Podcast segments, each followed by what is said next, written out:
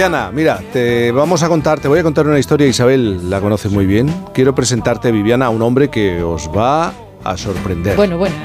Fijaos, en tan solo dos años ha pasado de estar al borde de la muerte, desde ese filo, ese precipicio, a convertirse en campeón de atletismo. Su nombre es José Manuel Sánchez y en 2017 comenzó a sentirse mal, acudió al hospital y en la puerta se desmaya.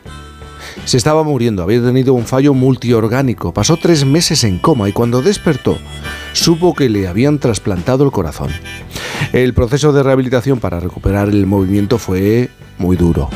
Pensó que no volvería a caminar con normalidad, pero se equivocaba. Empezó a entrenar, a ir al gimnasio. Se puso en manos de buenos profesionales y llegaron los resultados. A los dos años, en 2019, gracias a su tesón y a su fuerza de voluntad, ganó su primera medalla de atletismo. Hoy atesora tres de oro, dos de plata y una de bronce.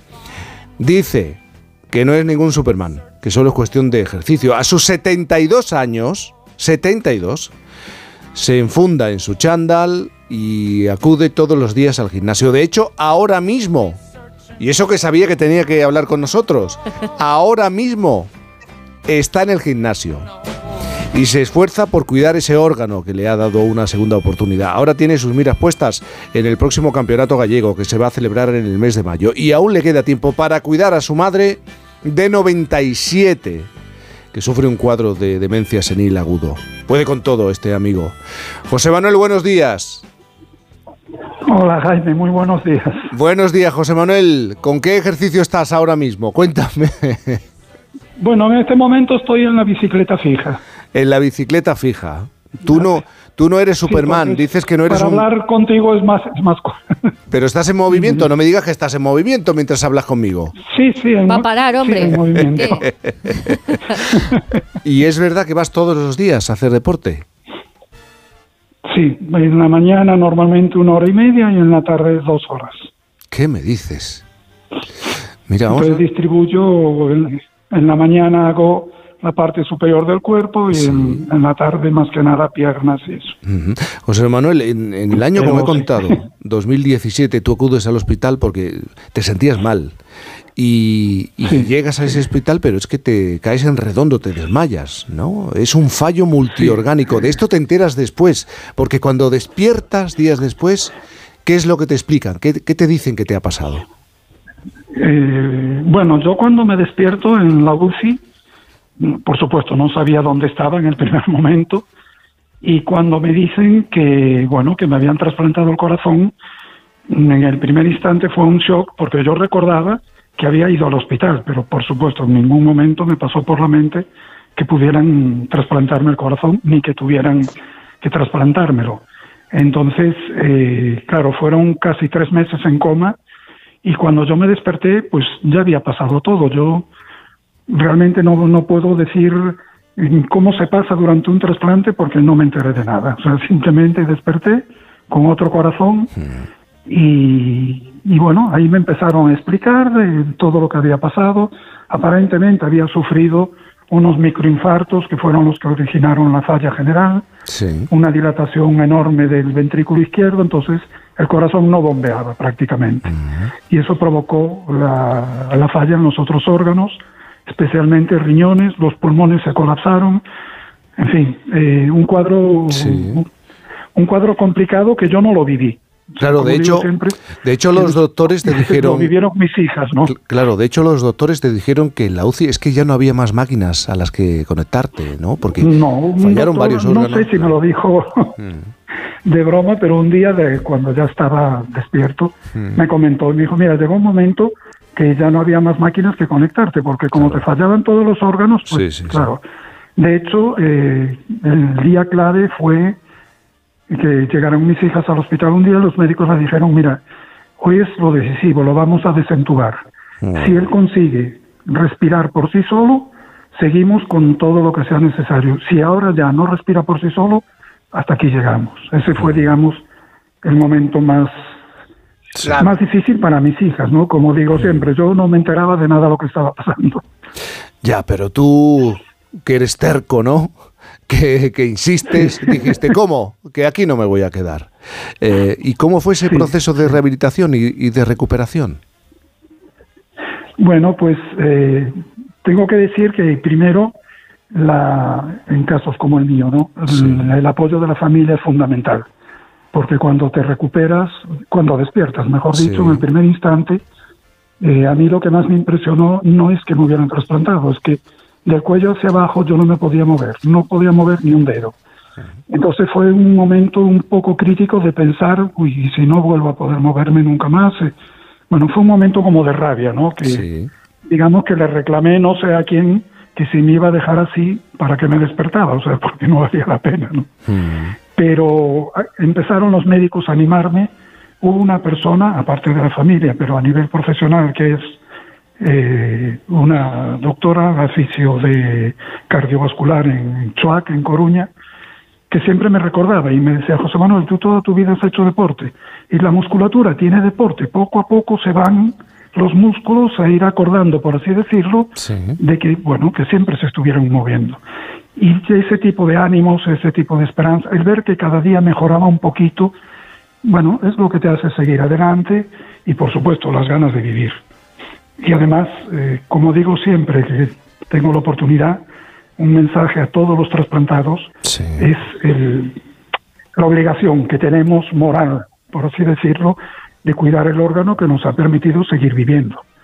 No, no tenemos el derecho a no hacer todo lo posible para cuidarlo y que siga funcionando y tener vida, porque alguien perdió su vida para que nosotros tuviéramos ese órgano. Entonces, eh, no sé, sería demasiado irresponsable, no, no vivir acorde con, con, lo que tienes y un regalo tan maravilloso como es que te donen un órgano para que tú puedas seguir viviendo, ¿no?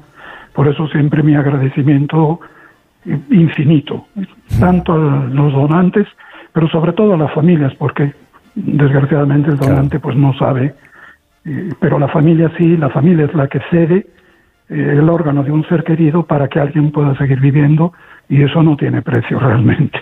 Pero José Manuel, es que, claro, es la historia de un empeño, porque tú del 2017, en el 2017, sufres este fallo multiorgánico y en febrero del 2019 ya ganas el Campeonato Gallego de Atletismo Máster. Bueno, eh, subcampeón, medalla de plata.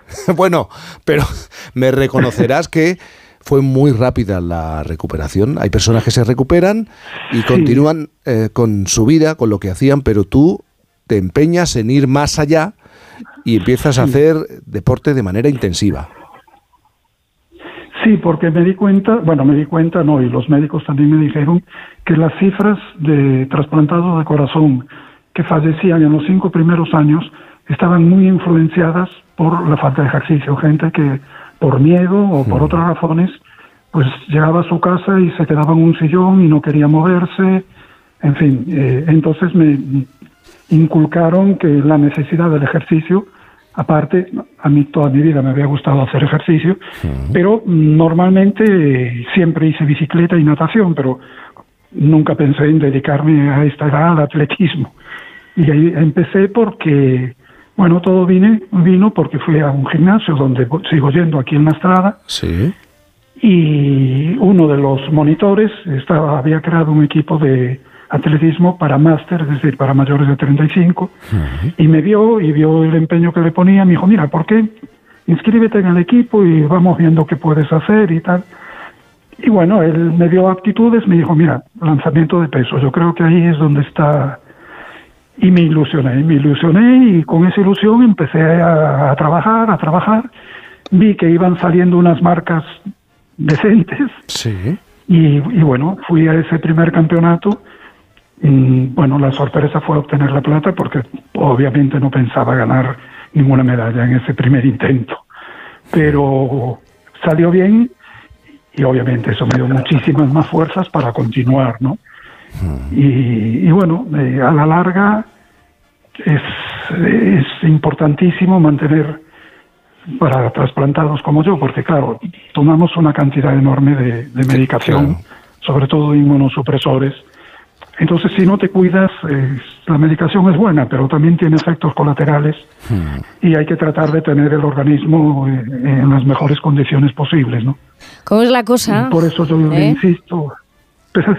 No, no, José Manuel, digo, ¿cómo es la cosa que, que has, has, dicho dos cosas? Una, por una parte la ilusión y por otra parte algo que se está estudiando mucho y es cómo se comunica el corazón con el cerebro. Y resulta que el corazón, por lo visto le manda más, más, más, mensajes al cerebro que el cerebro al corazón, con lo cual en tu caso eh, parece una prueba, ¿no? La prueba de que constantemente le estabas diciendo a, tu cabeza, oye, mira, mejor vamos a ir por aquí, mejor el pulso por aquí. Entonces, la ilusión, qué importante, ¿no? En, en, toda esa medicación y, todo, y toda esa rutina que tú tienes. Sí, bueno, todo desde mi punto de vista, ¿no? Todo empieza porque mentalmente aceptes la condición que tienes, hay unas ciertas cosas que no vas a poder volver a hacer porque tienes que cuidarte, pero tienes que concienciar que efectivamente vas a tener una vida plena. Yo en este momento hago vida absolutamente normal, eso sí, tengo mis tomas de medicación, eh, tengo que cuidar la dieta, pero del resto es una vida absolutamente normal. Quería decirte eh, respecto a lo del eh, el contacto entre el corazón y el cerebro, los trasplantados tenemos lo que se llama corazón denervado, es decir, al momento del trasplante se cortan todos los nervios que llegan al corazón. Entonces, eh, por suerte, el corazón es un órgano que funciona por sí solo. Una vez que lo estimulas y empieza a latir, no necesita más. Pero, eh, por ejemplo, para empezar los ejercicios, el corazón, al estar denervado, siempre late o tiene tendencia a latir siempre al mismo ritmo. Entonces tarda en recibir la señal del cuerpo. Eh, por ejemplo, si estás en un esfuerzo en bicicleta o así, eh, tienes que latir más rápido, tienes que bombear más sangre, necesito más. En una persona normal la señal es prácticamente inmediata. En un trasplantado, pues tarda unos minutos el corazón en decir, uy, tengo que acelerar. Espera que, eh, perdóname José Manuel, que Viviana, te está escuchando Viviana Fernández. Viviana. Porque me parece que la base de todo esto, aparte del respeto que, del que él ha hablado por alguien que le ha regalado un órgano y la oportunidad de vivir, como siempre, yo siempre creo que la base de todo son las ganas. Evidentemente tiene que haber unos médicos que mm, solucionen los problemas médicos. Pero la raíz de todo son las ganas, el deseo, el deseo de vivir, el deseo de estar bien, el deseo de honrar a esa persona que te ha regalado el órgano, el deseo de, mm, de agradecer de nuevo que tienes la oportunidad de vivir. Es que te han dado una segunda oportunidad. Entonces, eso es como un acto de respeto. Es, vamos a ver, ya que he tenido esta segunda oportunidad y que tengo la posibilidad de vivir una vida plena, todos tenemos que renunciar a algunas cosas, sea por la edad, o sea por la solución, por problemas de salud, por lo que sea. Con los años vamos renunciando a cosas, pero lo importante es que en el resto de tu vida sí puedes ejercer de una manera normal. Sí, exactamente. Esa, esa es, eh, toda la conclusión eh, se reduce a eso, el deseo de seguir viviendo y corresponder a ese, ese gesto de generosidad que tuvo alguien con, con el trasplantado para que pueda. Yo, por ejemplo, eh, es una anécdota, pero el hecho de que me trasplantaran me permitió hace dos años poder disfrutar de mi primer nieto. Eh, todo eso suma.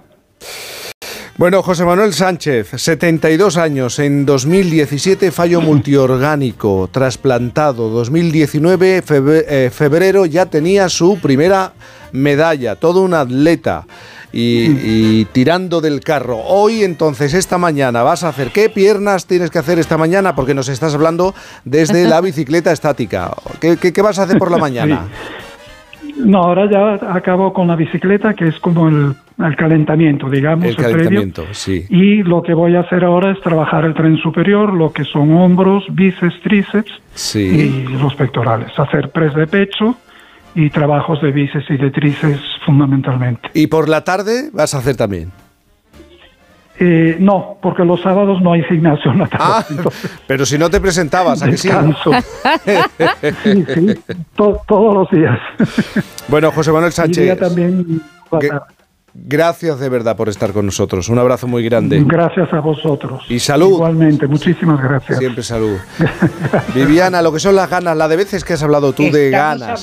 yo siempre digo que, el principio de todo son las ganas. ¿Mm? El principio de todo, quiero decirte. Pero de todas maneras, él es que te pone muchas ganas y es que por la mañana una hora y media de cardio es mucho rato de cardio para una persona de 72 años con independencia de estar trasplantado, ¿no? A eso le sumas dos horas por la tarde. Dos horas por la tarde también tiene, tiene miga. Quiero decirte que estamos hablando de un, de un total de tres horas y pico que yo no sé si es, vamos, si a él le va bien, es que claro, todo el mundo no tiene el mismo el mismo organismo ni las mismas resistencias. Yo creo que tres horas de ejercicio diarias para una persona de una determinada edad no creo que deba ser bueno, pero lo creo yo. Yo, vamos, si ya estaría muerta, estoy muerta sin hacerlo. Bueno, pero tú también haces tu ejercicio y estás en permanente movimiento. ¿eh? Así que... es, sin duda alguna, pero te quiero decir que el ejercicio físico, pues por ejemplo, yo creo que sí es bueno. Es bueno porque, bueno, porque mantiene, digamos, como la carrocería en marcha pero me parece que hay que hacer, pues dependiendo de qué edad y de qué circunstancias, pues cambiar a lo mejor las carreras por los ejercicios que no tienes que hacer flexiones para que las, las, las mm, articulaciones no sufran, ¿me entiendes? Cambiar, por ejemplo, igual la bicicleta por la carrera en cinta, eh, etcétera, etcétera. Vamos, quiero decirte que hay que ir acoplando. Tú necesitas un cocido. Un cocido de sábado. Sí, tomé cocido el día que me puse mal, así es que yo tomé un poquito de... No me tomé el cocido, me tomé la sopa, pero vamos, quiero decirte que no tomé nada que me sentara mal. Pues no me tomé... Un cocido doble, Viviana. Un cocido doble, una berza. Chorizo, morcilla, todo, todo al mismo tiempo, todo, de verdad. Hacemos una pausa, Viviana, no te bueno, no te muevas, no te puedes mover y estás muy bien en la cama y se te escucha estupendamente.